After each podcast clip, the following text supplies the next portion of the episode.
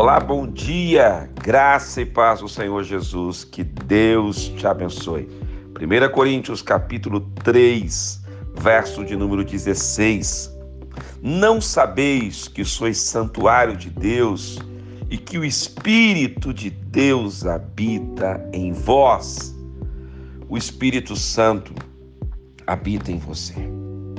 O Espírito Santo poderia habitar num grande castelo lá no céu, mas ele resolveu, por determinação do Deus eterno, habitar em você.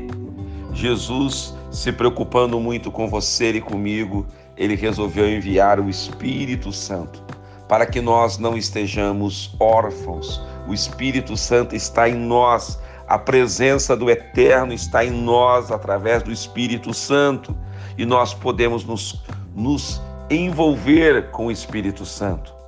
Nós podemos ser conduzidos pelo Espírito Santo, trabalhados pelo Espírito Santo, ungidos pelo Espírito Santo, e dessa forma você vai vencer o pecado, dessa forma você vai viver em santidade, dessa forma você vai ser usado poderosamente na obra de Deus você é uma testemunha do Espírito Santo. Mas saiba hoje, você é santuário de Deus. O Espírito Santo habita em você. Se comporte como santuário. Fale como santuário. Haja e reaja como santuário de Deus.